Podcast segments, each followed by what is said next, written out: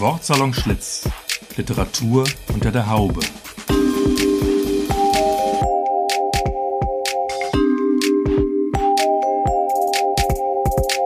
Ein Podcast über Literatur, Buch, Stadt und Szene aus dem ehemaligen Frisiersalon Schlitz in Frankfurt.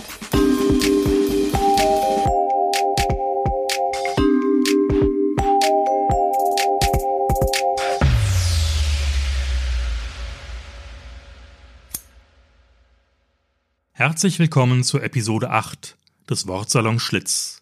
Ein Podcast über Literatur, Stadt und Szene, über Worte, Orte und Bücher aus dem ehemaligen Frisiersalon Schlitz in Frankfurt-Rödelheim. Heute ist einiges anders als geplant. Eigentlich hatten wir diese Episode als Live-Podcast mit Publikum im Salon Schlitz in Rödelheim geplant. Doch Corona-bedingt ist eine Publikumsveranstaltung zurzeit nicht möglich. Aus Infektionsschutzgründen haben wir unseren kuscheligen Frisiersalon Schlitz verlassen und uns in den virensicheren digitalen Raum begeben. Geplant war ein Double Feature mit dem Lyriker und Theologen Paul Henry Campbell und der Lyrikerin und Strickkünstlerin Julia Mantel aus Frankfurt, die beide mit dem Lyrikkollektiv Salon Fluchtentier verbunden sind, sozusagen von Salon zu Salon Paul Henry Campbell musste leider kurzfristig krankheitsbedingt absagen und so bin ich jetzt im digitalen Chat mit Julia Mantel verbunden.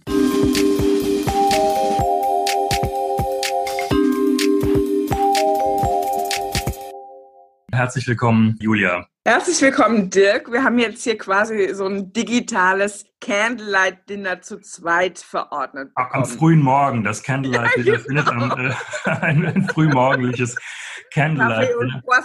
Hast du tatsächlich ein Verhältnis zu äh, Frisierläden oder Frisuren oder welches Verhältnis? Ich habe tatsächlich ein Verhältnis zu Frisiersalons und auch Friseuren, weil ich in meiner Teenagerzeit mal durch verschiedene Zufälle längerfristig als Preisfrisiermodell in zwei Brücken wo ja auch Monika Rink übrigens herkommt, aus Zweibrücken. Ah, okay. Das ist ein Ort im Saarland. Dort bin ich mal an einen total besessenen Friseur geraten. Der hatte auch diesen komischen Dialekt. Der hat nicht ähm, sie zu mir gesagt, sondern immer s, s, also S Mhm. Und da war ich, äh, das war in meiner Teenagerzeit und da habe ich mich bereit erklärt. Ich war jung und brauchte das Geld. Daran hat sich bis heute nichts geändert, nur dass ich nicht mehr so jung bin.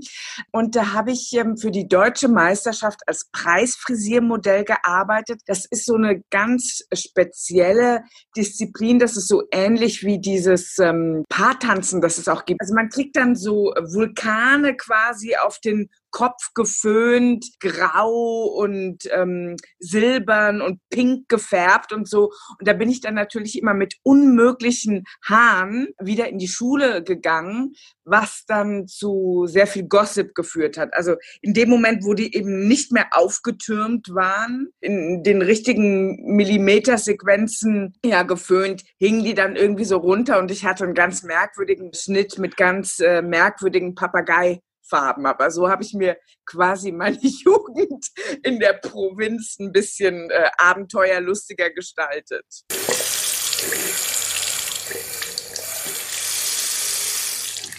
Na, ich bin im Vorort aufgewachsen. Ich habe in Hofheim Abitur gemacht. Ja also in meinem Taunuskreis und habe äh, meine allerersten Jahre auch in Hofheim verbracht. Mein Vater hatte da eine Dienstwohnung und dann sind wir aber nach Kriftel gezogen. Das ist der Obstgarten des Vordertaunuses mhm. und dort habe ich ja jahrzehntelang gewohnt. Dort leben mhm. meine Eltern auch immer noch, ja. Das ist ein Ort mit den meisten Vereinen, glaube ich, Hessen oder sogar bundesweit. Also da gibt es von Voltigieren bis Kunstradfahren. Wir haben eine sehr, sehr äh, gute Volleyballmannschaft. Also man kann sich da schon sehr einbringen und engagieren, in der Gemeinde aktiv sein. Aber trotzdem hat sich dann natürlich äh, irgendwann nach Frankfurt gezogen. Ja, ich habe ja in Lüneburg studiert und ich habe ja fünf Jahre in Hamburg verbracht. Also die 90er Jahre in Hamburg war eine Zeit, die ich nicht missen möchte. Und was war der Grund, warum du dann wieder nach Frankfurt gezogen bist? Unter anderem habe ich einen Mann kennengelernt, etc. etc. Ich bin dann halt einfach hier geblieben. Ich bin seit Ende der 90er wieder da, fand es am Anfang grauenvoll. Ich hatte diese Post-Punk-Phase in Hamburg noch so erlebt, wo echt jeder mitmachen konnte und fand Frankfurt dann im Gegensatz dazu extrem akademisch, konnte mit dieser Geschäftigkeit der Menschen überhaupt nichts anfangen. Und inzwischen finde ich es sehr, sehr gut. Ich finde auch diese, diese bürgerliche Mitte in Frankfurt super und sehr beruhigend, dass die existiert, weil man immer davon ausgeht, dass dann noch genügend Geld für irgendwelche Kulturprojekte da sind.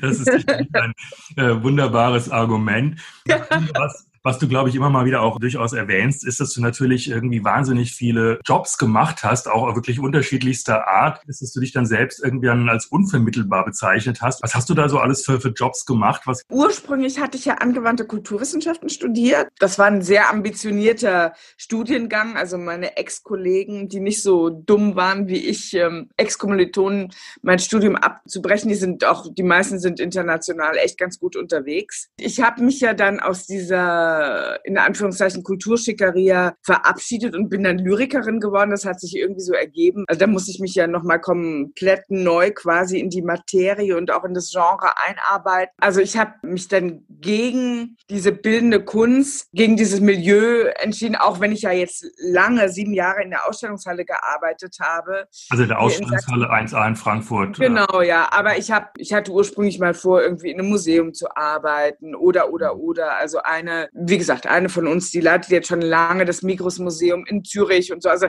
das war alles sehr, sehr international ausgelegt. Aber dann kam mir quasi die Lyrik in die Quere und dann bin ich dabei geblieben und irgendwie äh, konnte ich nichts dagegen machen. Also die Gedichte sind ja weiterhin immer aus mir herausgekommen. ich habe mich ja, ähm, ich habe mir ja nicht vorgenommen, Lyrikerin zu werden, sondern über viele Umwege ist das irgendwie so passiert. Von Lyrik können ja irgendwie drei Leute in Deutschland leben, der Rest arbeitet ja oder oder wenn manche leben halt, sind so geschickt und leben die ganze Zeit von Stipendien, je nachdem, wie es sich ergibt. Und dann habe ich halt ganz viele verschiedene Jobs gemacht, ja. Mhm. Und äh, wie kam es dann zu diesem Label unvermittelbar? Also ich wollte, habe sehr, sehr lange auch auf dem Land gelebt mit meinem Ex-Lebenspartner und dann hatte ich irgendwann mal eine kaufmännische Lehre angefangen als Groß- und Außenhandelskauffrau, weil ich ähm, mal ganz andere Erfahrungen machen wollte. Das empfinde ich übrigens immer noch als äh, das Interessanteste überhaupt, sich wirklich in verschiedenen Milieus zu bewegen und mit verschiedenen Menschen, mit verschiedenen Hintergründen und so weiter zusammen zu sein. Und da hatte ich eben diese Ausbildung gemacht und da galt ich dann irgendwann als unvermittelbar. Also die haben mir gesagt, ich werde nie irgendwie einen Job finden, weil ich, äh, vielleicht ist es, geht es den meisten Künstlern so, weil sie in diesen ganz normalen Jobsituationen schwer funktionieren können. Also 9-to-5-Job kann ich mir immer noch sehr, sehr, sehr schwierig vorstellen und bewundere jeden, der das irgendwie so hinkriegt und durchzieht, weil ich denke, dass einem das sehr viel beruhigende Sicherheit auch geben kann. Ich bin mhm. halt nicht so gestrickt. Aber was war denn eigentlich so der, der Punkt, der dich zur Lyrik gebracht hat? Ich meine, das fällt ja nicht äh, völlig vom Himmel, nehme ich mal an. Ja, also natürlich habe ich schon immer sehr, sehr, sehr viel gelesen und ich habe auch tatsächlich sehr viel Lyrik gelesen. Ich erinnere mich daran, dass meine Mutter mir zu meinem 16. Geburtstag die gesammelten Werke von Else Lasker Schüler geschenkt hat. Okay. Und ich total geflasht war, also nicht nur wegen der Gedichte, sondern das auch so romantisiert habe, so Else Lasker Schüler, wilde Affären mit Gottfried Ben äh, und dann irgendwie so äh, einsam gestorben, nur umringt von ihren Katzen. Ich meine, dass die Frau komplett verarmt war und ein mhm. super anstrengendes Leben geführt hat, das äh, äh, rafft man dann erst später, wenn man selber quasi so lebt. Wenn man jetzt äh, deine aktuellen Gedichte liest, die klingen nicht ganz so nach Else Lasker Schüler. Gibt es ja. noch weitere Inspirationsquellen? Selbstverständlich lese ich sehr, sehr viel. Aber leider verliert das auch manchmal ein bisschen den Zauber, weil ähm, wenn man sich sehr intensiv mit dem Schreiben beschäftigt, dann wird das Lesen oder verkommt ist vielleicht der falsche Ausdruck, aber dann wird es auch immer mehr zu so einem Material. Man guckt sich mhm. das an, man ist inspiriert, aber es gibt sicherlich Dichter, die kann ich immer oder Dichterinnen, die kann ich immer, immer wieder lesen. Also Thomas Brasch schaut mich jedes Mal wieder komplett um oder ähm, jetzt Norbert Scheuer. Ich habe ihn hier ja liegen, den habe ich neulich entdeckt, den finde ich so gut. Das ist ein ähm, Lyriker und aber auch äh, Prosaschreiber, der in der Eifel lebt, immer dort geblieben ist und meiner Meinung nach diese Sehnsucht nach Heimat und aber auch Jetset, vermeintlichem Glamour irgendwie gut zusammenfasst und äh, da einen sehr, sehr eigenen Ton gefunden hat. Und ich glaube natürlich, das Lesen inspiriert ein, aber letztendlich macht man Erfahrung und dieser eigene Ton, der aus einem herauskommt, an dem man ja über Jahrzehnte feilt, das ist letztendlich das Wichtigste. Also das Außen strömt auf einen ein, aber man muss ja das mit dem Innen verbinden, beziehungsweise darauf hören, was dann letztendlich aus einem rauskommt. Wenn ich jetzt so deine Texte lese, dann kriege ich schon ein bisschen den Eindruck, dass die Beat-Poesie so ein, ein kleiner Einfluss sein könnte. Also die Beat-Poeten als Phänomen natürlich sau interessant, sau interessant und als Gegenkultur, äh, an die ich ja immer auch geglaubt habe und in der ich mich ja immer bewegt habe und was mich äh, sprachlos und macht und auch lähmt, dass die ja ähm, immer weniger einfach stattfindet oder oder nicht mehr so ein Lebensmodell bietet oder so eine Alternative, in der man so eine Nische, in der man existieren kann. Und ich deswegen eigentlich ganz froh bin, dass ich dann irgendwann auf diese Lyrik Szene gestoßen bin. Es hat sich ja einfach ergeben, weil ich da echt denke, da ist noch so eine Form von Widerstand möglich oder so eine Form von Diskussionsgrundlage, die ich inzwischen im Mainstream halt komplett vermisse. Ich habe versucht, an meinem eigenen Material zu feilen und da irgendwie so einen ja, Sound zu entwickeln. Vielleicht ist mir das auch äh, gelungen über die Jahre.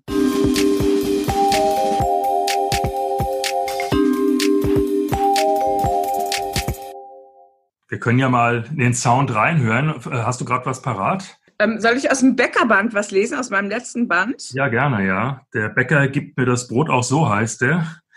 Ja. Genau, erschienen bei Faust, Edition Faust, ne? Stattdessen. Plötzlich fällt dir dann ein Sommer ein, farbenfroh, eine Parkbank im Versteck, auf der noch genügend Platz und Sonne schien, für zwei Körper gut abgehangen, wie ein doch zu teures Steak, das du dir schon lange nicht mehr leisten kannst. Vier Hände ineinander gefaltet zum Gebet und Namen hinter uns eingeritzt drücken in unsere Rücken und Gewissen. Dann willst du eigentlich den Schwamm drüber und plötzlich sagst du stattdessen Schwimm rüber zu mir oder zu dir auf einen Kaffee, Tee, Beutel weggeworfen, plitsch, platsch in den See. Alles, was besser geht. Alles, was besser geht, ist meine Einsicht, und das Niveau bestimmt das Jammern. Wenn wir unsere Liebe verwerten, werden wir als Tittenwunder enden auf den billigen Kanälen. Das ist doch keine Jugend, brülle ich dir erst ganz zum Schluss hinterher. Lokal, international, Jetset oder Absteige. Ich lächle mein Vogue-Lächeln und du fühlst dich verführt, lässt deine Kinder im Stich und belügst deine Frau. Can't buy me love und frage nie nach den anderen. Von deinem Sound her klingt das ja eben gerade nicht nach der ich sag mal, standard-lyrischen Szene, die es irgendwie so gibt, auch in Deutschland, die ja doch sehr, sehr akademisch geprägt ist auch. Du hast aber gesagt, dass du die, die Lyrikszene für dich trotzdem so ein, äh, ja, so ein, so ein Widerstandsnest ist, so ein undergroundiges. Wie, wie, wie findest du dich da zurecht in dieser dieser Lyrikszene. Letztendlich, wenn ich mein Studium abgeschlossen hätte, wäre ich ja auch Akademikerin. Ja. Und ich bin, glaube ich, die einzige Akad äh, Nicht-Akademikerin, die ich überhaupt kenne. ich habe früher, hab früher Frauen verachtet, die ihr Studium abgebrochen haben. Ich war immer Feministin. Also ja, bin ich immer noch, aber das, da, manchmal entscheidet sich das Leben dagegen. Also manchmal passiert das Leben einfach anders.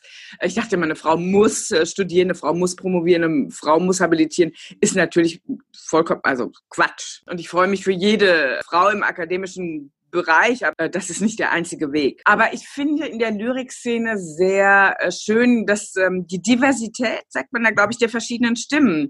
Also es sind alles so Parallelwelten, aber alle relativ gleichberechtigt. Gut, die einen haben mehr Erfolg als die anderen.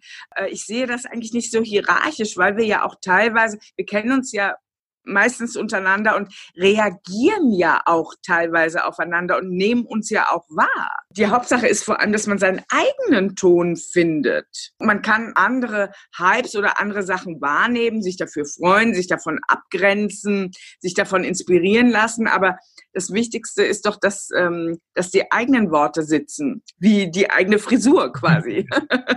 genau, ja. Den eigenen Sound hast du eben über deine eigenen Erfahrungen ja eben auch mit diesen verschiedenen ähm, Arbeitsmöglichkeiten, aber natürlich, was du ja auch mal wieder thematisierst, mit auch so einem Leben, auch in Armut ja eigentlich. Also dieses, dieses Thema, weiß nicht, ob man sagen kann, am Rande der Gesellschaft ist vielleicht auch falsch, aber zumindest jetzt ähm, am äh, nicht unbedingt in der Top-Ebene der Gesellschaft, sondern diese Armutserfahrung taucht immer mal wieder auf ne, bei dir. Also ich habe ja sehr, sehr viele verschiedene Rollen in meinem Leben gehabt und auch sehr, sehr verschiedene Phasen meines Lebens. Ich glaube, dass dieses am Rande der Gesellschaft stehen, egal ob man Geld hat oder nicht. Mhm. Ich glaube, in dem Moment, wo man sich künstlerisch betätigt oder in dem Moment, wo die Kunst an die Öffentlichkeit kommt, erhebt sich diese Isolation auf. Dieses nicht dazugehörig sich fühlen, das kann man auch in einer reichen, privilegierten Situation. Mhm. Dann wird man natürlich sanfter und samtiger aufgefangen. Aber ähm, in dem Moment, wo man äh, sich einer Öffentlichkeit zuwendet oder in dem Moment, wo das wahrgenommen wird, ist man dann wieder Teil des Systems.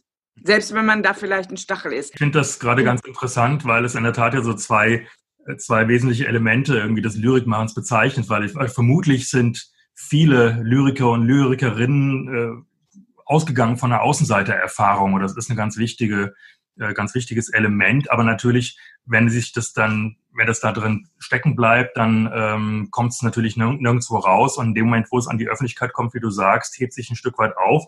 Und um an die Öffentlichkeit zu kommen, finde ich auch nochmal interessant, nutzt du ja auch so die Zusammenarbeit mit anderen Poeten im Sinne des Lyrikkollektivs zum Beispiel mit Salon Fluchtentier. Du bist äh, Teil dieses Lyrikkollektivs Salon Fluchtentier.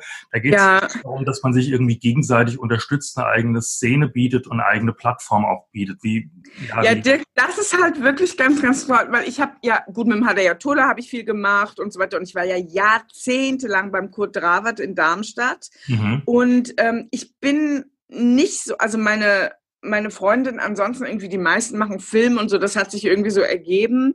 Und ich bin eigentlich mit wenigen Lyrikern wirklich befreundet, weil dann ist immer, wenn die Leute aus demselben Milieu, dann, dann wird so viel gegossipt und das und das. Aber man hat ja doch wie so eine Geheimsprache. Ja, hast du das gelesen? Das, das, das. Also das ist ja so wie, was weiß ich, als man sich früher für Independent Musik äh, interessiert und dann die Fans und so. Ist ja so eine ganz eigene Welt. Bei Salon Fluchtentier, nicht nur, dass man da auf Gleichgesinnte Gleichgesinnte äh, trifft, sondern es ist halt super angenehm, dass man dann nicht mehr nur so komplett alleine sein Zeug machen muss, sondern dass jeder was vorschlägt, dann werden Veranstaltungen gemacht, dann ähm, äh, unterstützt man sich gegenseitig und so. Ich meine, diese Netzwerke, die kommen ja dann immer allen zugute.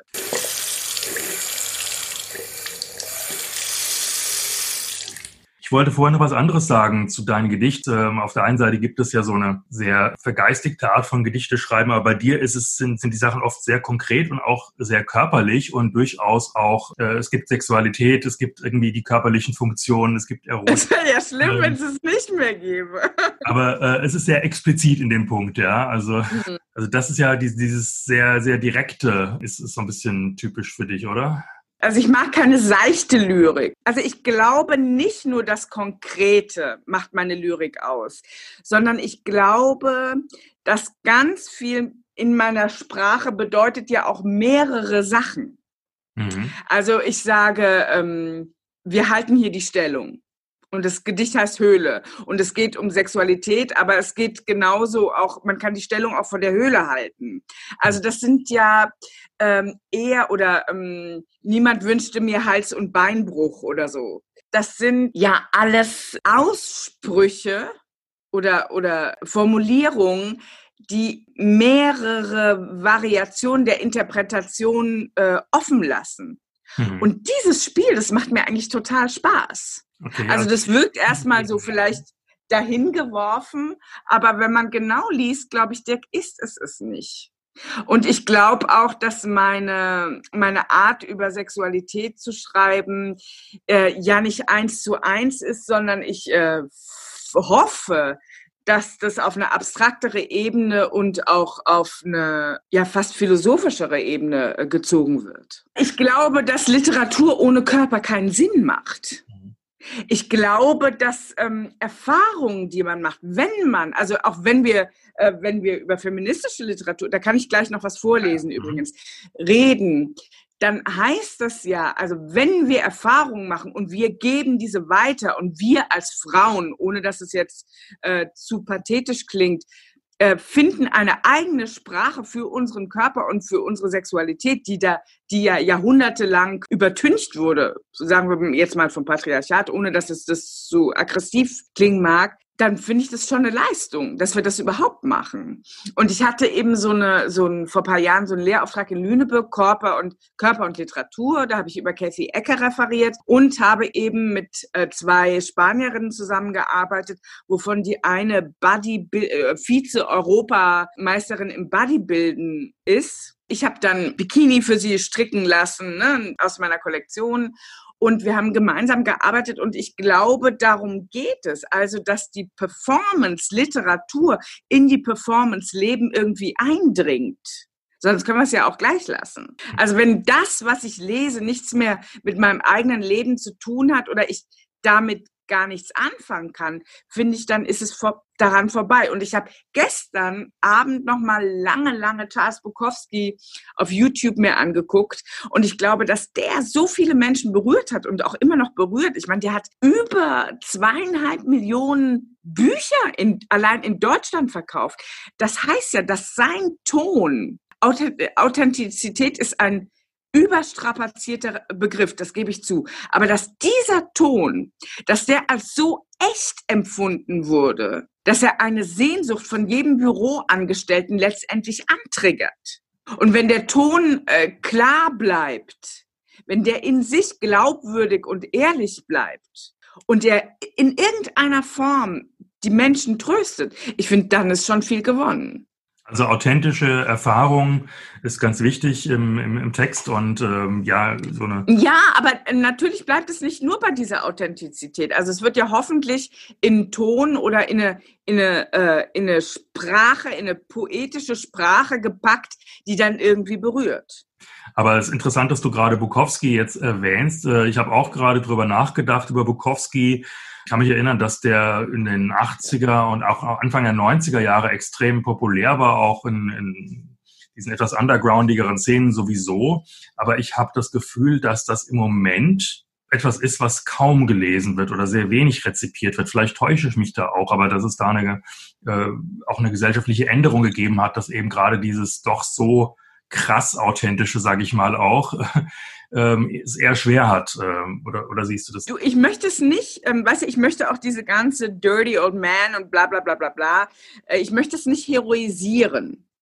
Ich sage nur, dass der, der, der sein Leben lang so seinen Stiefel gefahren hat und mhm. das so glaubwürdig in sich war und in sich stimmig, dass Menschen da immer noch was mit anfangen können. Er hat ja jahrzehntelang total prekär gelebt. Er war ein hypergebildeter Typ, der hat Klasse gehört und alles, ja. Er war ja super belesen. Und er hat ja bei Gott in den ersten Jahrzehnten seines Lebens nicht, nicht daran geglaubt, dass er irgendwann mal Erfolg haben würde. Es sah ja auch wirklich lange nicht danach aus. Zum hm. Schluss war er dann glücklich, hat mit seiner Frau in der Villa gewohnt, etc., etc., hat irgendwie nochmal eine Form von Zärtlichkeit und Geborgenheit abbekommen. Also es sei ihm ja gegönnt. Aber ich glaube, ganz, ganz viele Menschen haben vielleicht ein Leben und eine Sehnsucht, die sie gar nicht so formulieren können und veräußern können und fühlen sich allein. Und in dem Moment, wo sie Bukowski lesen oder jemanden anderen, fühlen sie sich irgendwie getröstet oder verstanden. Und äh, wenn Literatur sowas erreichen kann, dann pff, wunderbar.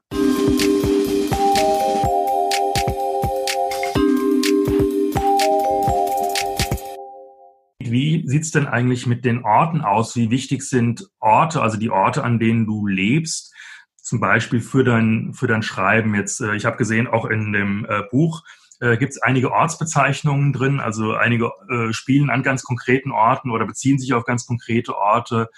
Ja, also ich glaube letztendlich Heimat ist da, wo man Freunde hat. Ich habe klar ein bisschen was von der Welt gesehen und so. Ich denke, die Verortung im Lyrikschreiben findet innen statt, also in dem Blick nach innen und dann in dem Moment, wo man das ähm, Gedicht rauswirft, hat das ja auch wieder eine Verortung auf dem Papier. Aber ich wäre nicht für so ein permanentes Jet-Set-Leben gemacht.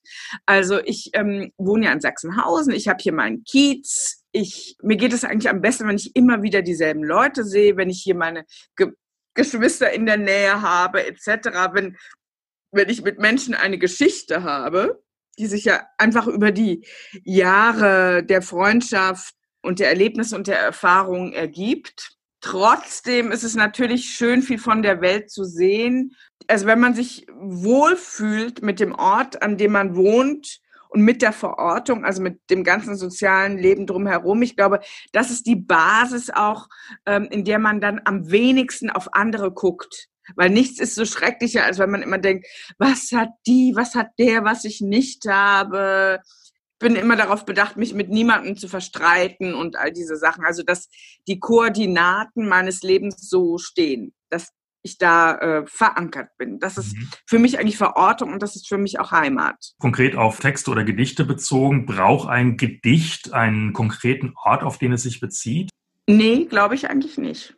Mhm. Aber trotzdem haben einige von deinen Gedichten haben konkrete Orte, auf die sie sich beziehen. Da gibt es zum Beispiel ein Gedicht über das Nordend oder mit dem Titel Nordend oder ja, ne? ja ähm, klar.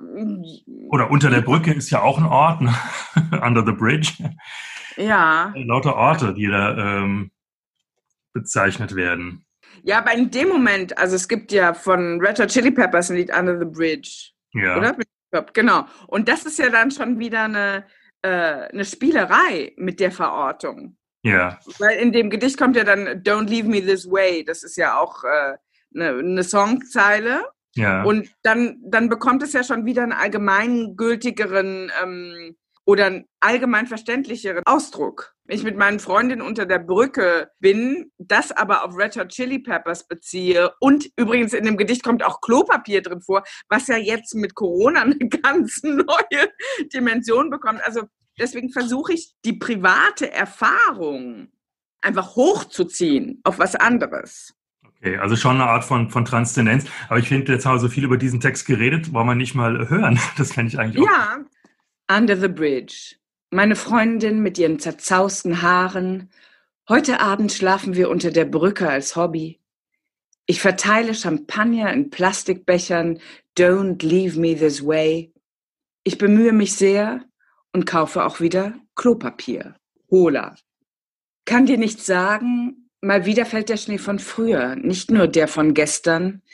Du lässt keine Zeit, mich zu entdecken. An die Heldentaten aus der Kindheit erinnern sich die anderen mit verpickelten Gesichtern. Schau mal, mein Busen tut weh und wächst über sich hinaus. Wenn du mich wirklich willst, dann google mich doch oder fang mich kurz vor dem Hola.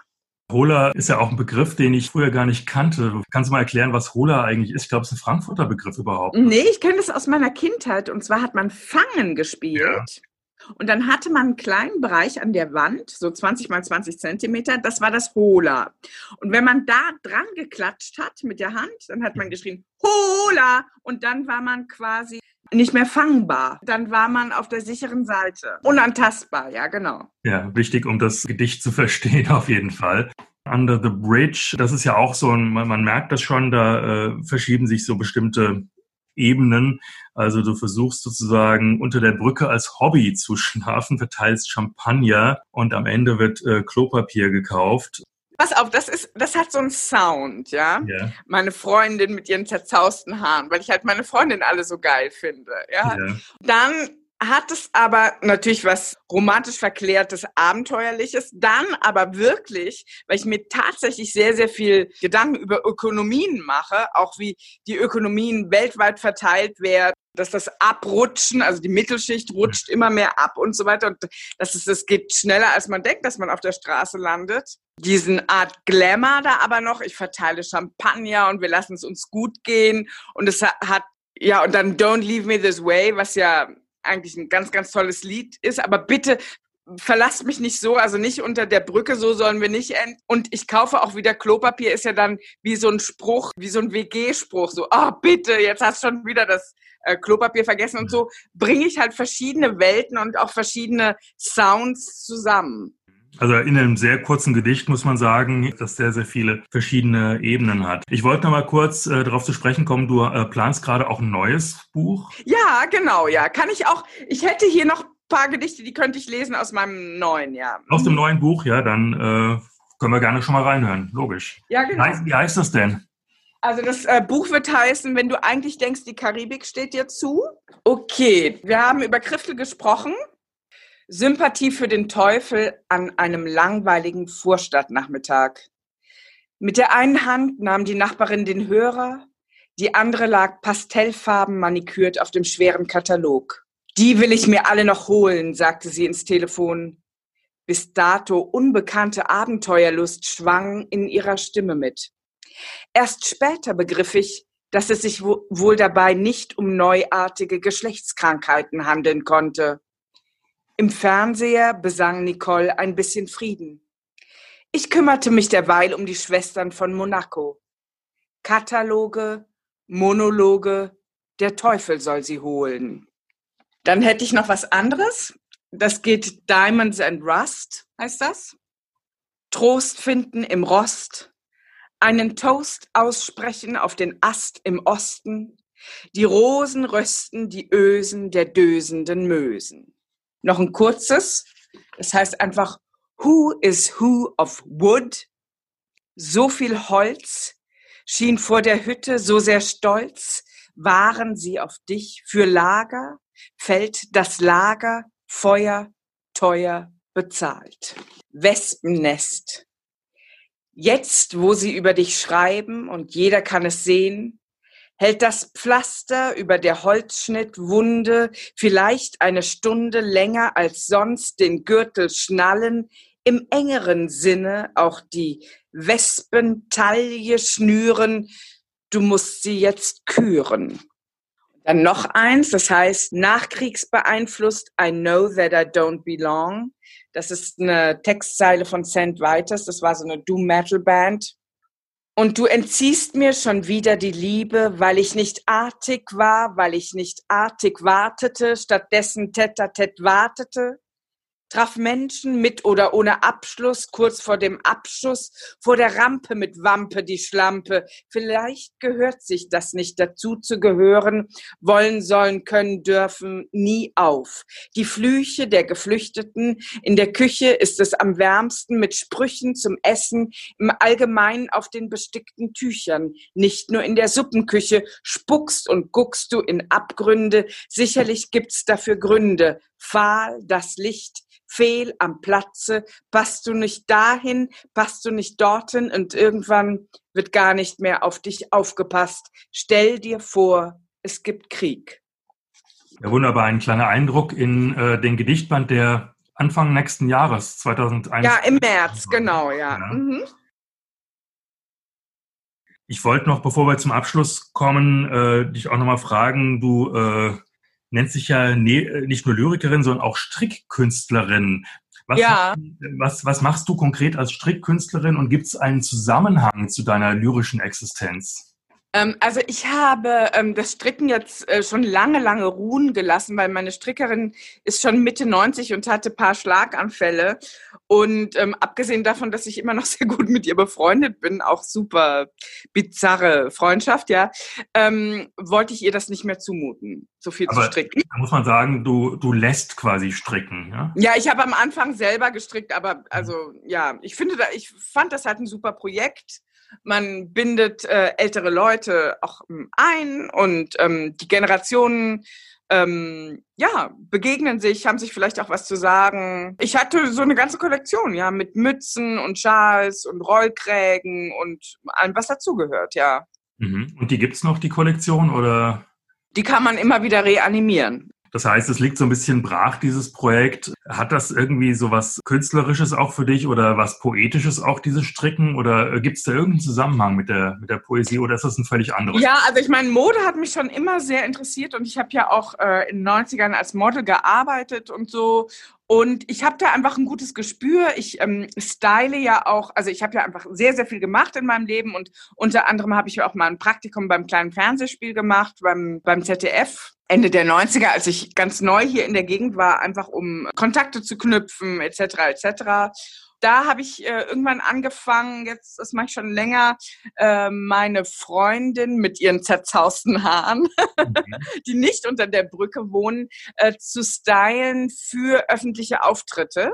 Okay. Also für die Berlinale, für das Münchner Filmfest, für Locarno, für Cannes, teilweise auch für die Businessgespräche. Und ähm, das macht mir extrem viel Spaß. Also aus Frauen dann das rauszuholen, wie, also ihren, äh, sie zu übersetzen quasi, das, was sie darstellen oder das, was sie zu sagen haben, in Mode zu übersetzen. Mhm. Das nähe ich ja dann nicht selber, da gehe ich mit den Shop.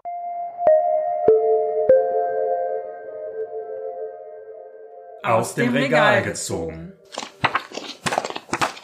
Ich würde gerne ein Gedicht von Anne Carson lesen das ich extrem gut finde, diesen äh, Ton, diesen Sound und diese Art von Frauen über auch ungeschönt über Sex zu reden, weil wir es davon äh, hatten. Ich denke, dass ähm, das ist fast noch im Anfang begriffen. Da haben wir Frauen sehr viel nachzuholen. Ich habe es mir aufgeschrieben vorhin, weil ich es nur im, im Netz hatte und ich kann ja mit meinem Smartphone, während wir telefonieren, da nicht draufgreifen. Also Anne Carson, kanadische Lyrikerin. Ich möchte nicht mit dir schlafen, sagte er. Verrückt das Ganze. Aber nun schaute er mich an. Gut, sagte ich und begann meine Kleider abzulegen. Er stand in meinem Wohnzimmer und redete, ohne mich anzublicken. Hat nicht genug Drive, sagte er über die fünf Jahre unserer Liebe. In meiner Brust spürte ich mein Herz in zwei Stücke zerspringen, die auseinandertreiben. Inzwischen fror ich so sehr, als würde ich brennen. Ich streckte meine Hand aus, um seine zu berühren. Er wich zurück. Ich möchte nicht mit dir schlafen, sagte er. Verrückt das Ganze.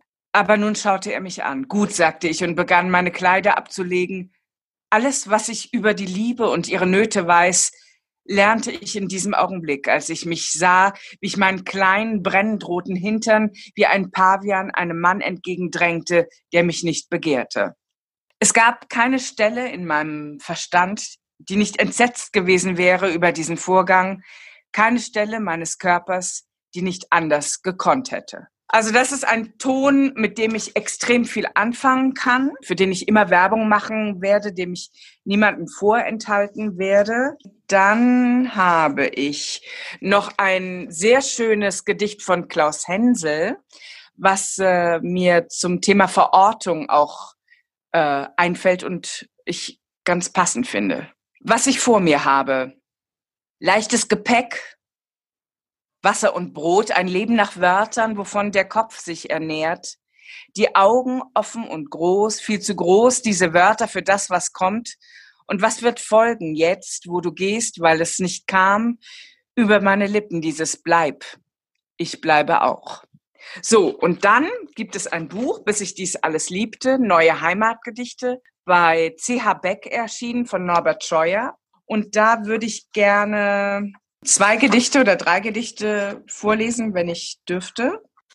Sommergewitter, vorbeifahrende Züge Richtung Stadt, Misteln in Pappelzweigen am Ufer.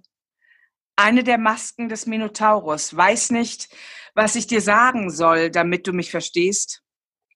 Vom Feld aufliegender Krähenschwarm, Pfützen auf Garagendächern, Frauen, die sich in der Cafeteria des Supermarktes unterhalten, Abstraktionen, die wir uns von etwas machen, das es so gar nicht gibt. Auf einer Fotografie einige Badegäste am See, Haarklammern auf dem Boden. Geruch deiner feuchten Haare in der Dunkelheit. Warum schlafe ich nicht mehr, seit ich dich kenne? Dieses Gedicht finde ich ganz betörend. Da lese ich jetzt noch ein anderes. Brot und Seele. Wollte nie alles aufgeben, um nichts gegen nichts zu tauschen, nicht nach Afrika reisen, um vergessen zu werden, war immer zufrieden mit meiner Bedeutungslosigkeit, fuhr jeden Tag zur Arbeit, schrieb nebenher Gedichte. Gesichter auf dem Abteilfenster vor dem Hintergrund der Dunkelheit, Verkäuferin, Büroangestellte, Studenten, die über Philosophie und Literatur diskutierten. Keins meiner Gedichte wird je in Büchern stehen. Werde nie alles aufgeben, um nichts gegen nichts zu tauschen. Äh, sagst du zwischendrin mal, woher das jetzt ist? Also aus welchem Buch? Das ist alles aus dem Band, bis ich dies alles liebte. Das ist alles von Norbert Scheuer, C.H. Beck. Der hm. ist schon über 60 und der ist auch kein unbekannter Autor mehr. Der hat einige Preise gewonnen. Aber ich finde seinen Ton und das, was er zu sagen hat, super genial. Ich lese jetzt das Gedicht, mit dem ich auf ihn aufmerksam geworden bin. Das war nämlich vor Jahren mal in der Zeit abgedruckt. Da ist es mir schon so positiv entgegengesprungen. Etwas fehlt immer. Das Dorf, in dem wir wohnen, liegt auf einem Hügel. Es gibt hohes Gras, Ginster, der im Frühsommer blüht. Meine Eltern wohnten hier, auch die Eltern meiner Eltern. Ich dachte immer, dass es woanders mehr gibt. Wenn ich zu den Sternen sah, wusste ich nie, ob ich fortgehen oder bleiben sollte. Es dauerte, bis ich dies alles liebte. Ich habe auch was mitgebracht. Und zwar habe ich äh, Nora Gomringer mitgebracht. Äh, ja. Zwar, mhm. ähm, aus dem Band äh, Morbus. Das ist, glaube ich, Teil einer Trilogie. Monster Morbus Mode. Kennst du das eigentlich? Ich verfolge sie auf Instagram. Ich habe auch schon Lesungen von ihr gehört, aber jetzt mit ihren Büchern bin ich nicht, also ich war schon auf Lesungen von ihr, bin ich nicht so total vertraut, aber ich weiß, wer sie ist, klar, ja. Genau, ich habe jetzt aber äh, das Bändchen dabei, äh, Morbus, äh, in dem sie mhm. äh, über 25 Krankheiten schreibt. Und das äh, finde ich natürlich schon auch sehr faszinierend. Krankheiten ist ja auch etwas, was eben äh, sehr viel mit dem Körper zu tun hat und ähm, was auch übrigens sehr sehr viel mit Lyrik zu tun hat, ja. Interessanterweise ja, also wobei ich glaube, so im medizinischen Sinne taucht das gar nicht so oft auf. Also jetzt abgesehen von Gottfried Benn, äh, aber das war da wieder ein schreibender Arzt, aber so als äh, als Patient weiß ich gar nicht, ob es da so viele. Na, aber wie viele Lyriker waren ja einfach chronische Patienten, ne? Ja, also das muss man natürlich. ja auch äh, von Hölderlin bis, also das äh, zieht sich ja wirklich durch die äh, Literatur beziehungsweise Lyrikgeschichte wie ein roter Faden. Ja, aber sie hat es im Prinzip wie eigentlich ähm, ein medizinisches Lexikon aufgebaut. Also man kann quasi diverse Krankheiten nachschlagen. Es fängt an mit Adipositas, äh, geht weiter über AIDS, Alzheimer, Autismus, Depression, Ebola, Herpes, Karies, Krebs, Lepra, Malaria, Morbus Basedorf und so weiter und so fort. Und Covid ist noch nicht integriert. ist noch nicht integriert, aber sie war schon ziemlich nah dran und das würde ich jetzt auch gerade mal lesen. Äh, sie schreibt über ein Virus. Äh, in diesem Fall ist es AIDS. Äh, AIDS ist ja auch ein, ein Virus. Das Gedicht nennt sich Erzieher. Ich bin der Virus, der wie alle Viren euch erzieht. Versteht mich richtig, ich bin der Bückling offene Türen, hatte offen sie für allerlei Besuch, der dann ist Denunziant, der mit der zärtlichen Verschränkung dir die Wangen rötet, bis du gehst, ertappt von unserer Nacht, dann, die Flecken tragen einen Namen, so wie ich viele trug, als ich noch Schall und Rauch war, der aus Bars emporgestiegen kam. Ich küss den Mann, der Männer küsst. Ich komm mit dem falschen Blut, das rettet. Ich bin in jedem Tropfen, ich bin ein Januskopf, gespaltene Zunge, Wort drauf, so küsse ich Dallas Cowboys schöne Engel und die kleinsten, jüngsten aus dem Schlaf, den sie neun Monde träumten. Und ihr dosiert Akronyme in die Venen meiner Geliebten, vergiftet auf ganz eigene Art. Ich bin der Virus, der wie alle Viren euch erzieht. Seht den anderen, den anderen, den immer anderen als euren Wolf. Seht klar, hört mich, das, was ich sage, das stammt nicht von mir. Auf diesen Mund legt dein Zeigefinger, du hast genug gehört. Super. Also ja. der Virus als Erzieher finde ich auch einen interessanten äh, Gedanke und äh, das ist so ein bisschen ja bei, bei Covid jetzt auch so. Also man sagt ja immer, die soziale Kontrolle erzieht ja. die Gesellschaft. Leider, leider, leider. Ne? Also man, man macht gar nichts mehr, quasi man geht gar nicht mehr auf Leute zu. Erstens, weil man, ähm, also jetzt dramatisch gesprochen, so viel Angst vor ihnen hat, weil man von allen Seiten so viel Schlechtes über sie gehört hat. Also ich ziehe es jetzt mal ein bisschen ins Absurde. Oder man traut sich gar nicht mehr aufeinander zuzugehen, weil man denkt, so viel Gossip entsteht oder egal wie soziale Kontrolle sich noch auswirken kann. Und mit diesen Krankheiten oder mit diesen Viren hat das eigentlich so eine ähnliche Konsequenz. Das stimmt. AIDS hat wirklich sehr viel verändert und Covid wird auch sehr viel verändern. Vielleicht da in dem Zusammenhang nochmal die Frage, beeinflusst das jetzt irgendwie deinen Alltag in irgendeiner Form oder dein Schreiben? Also ich habe über Covid auch ziemlich viel geschrieben schon, ja. Mhm. Es findet statt in meiner Lyrik. Was so verrückt ist, da, da kommen wir eigentlich wieder zum Anfang unseres Gesprächs. Ich lebe immer so wie, wie während Covid. Also ich habe keinen normalen Job, ich habe sehr, sehr wenig Geld, ich bin nicht in einem gut bezahlten Job oder so. Also bei dieser bürgerlichen Mittelschicht, die ja auch noch existiert, findet ja jetzt das quasi statt, womit eben Menschen, die seit Jahren prekär leben, immer zu kämpfen haben. Mhm. Von daher macht das nicht so einen krassen Unterschied alles bei mir. Aber, aber, aber, da kann ich auch noch was sagen. Ja. Das hat auch viel mit Kunstmachen zu tun. Und zwar, ich glaube, die meisten Menschen sind in ihrem normalen Alltag so von sich selber entfernt und so von sich selber abgelenkt, dass in dem Moment, wo sie auf sich selber zurückgeworfen sind, sie gar nichts mehr mit sich anzufangen wissen. Also ich möchte das nicht beschönigen. Das ist bestimmt super scheiße, wenn man drei Kinder hat, äh, Homeschooling, alles, kein Geld oder äh, alles. Das muss wirklich grausam sein jemand, der schreibt oder der Kunst macht oder so, der, der guckt ja die ganze Zeit, ähm, der, der kann ja gar nicht vor sich selber weglaufen. Der muss ja die ganze Zeit aus sich herausschöpfen. Also der muss sich ja quasi selber unterhalten unterhalten, auch im Sinne von, von Amüsement. Aber wie sieht's denn aus äh, im Sinne von, von, von Arbeit, also auch von poetischer Veröffentlichungsmöglichkeit oder äh, also Lesungen sind ja äh, schon sehr, sehr eingeschränkt oder teilweise. Ja, das stimmt, aber ich habe ich hab ja dieses, ähm, dieses Corona-Stipendium bekommen.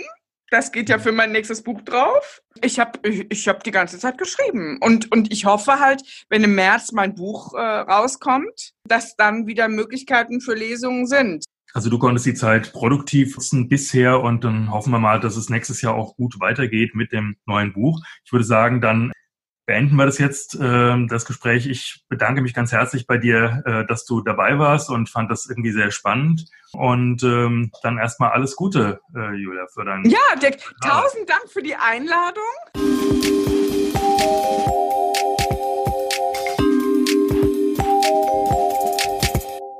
Diese Episode von Wortsalon Schlitz wurde euch präsentiert von Dirk Hülstrunk. Wir bedanken uns beim Kulturamt Frankfurt für die freundliche Unterstützung. Mehr Infos zu unseren Gästen und zu den Buchtipps findet ihr auf unserem Wortsalon Schlitz Blog bei Podigy sowie auf unserer Facebook-Seite Wortsalon Schlitz. Hier könnt ihr auch Likes und Kommentare hinterlassen. Abonniert uns, damit ihr die nächsten Folgen nicht verpasst. In der nächsten Episode präsentieren wir euch Comicwelten mit unserem Live-Gast Jakob Hoffmann. Tschüss und bis zum nächsten Wortsalon Schlitz.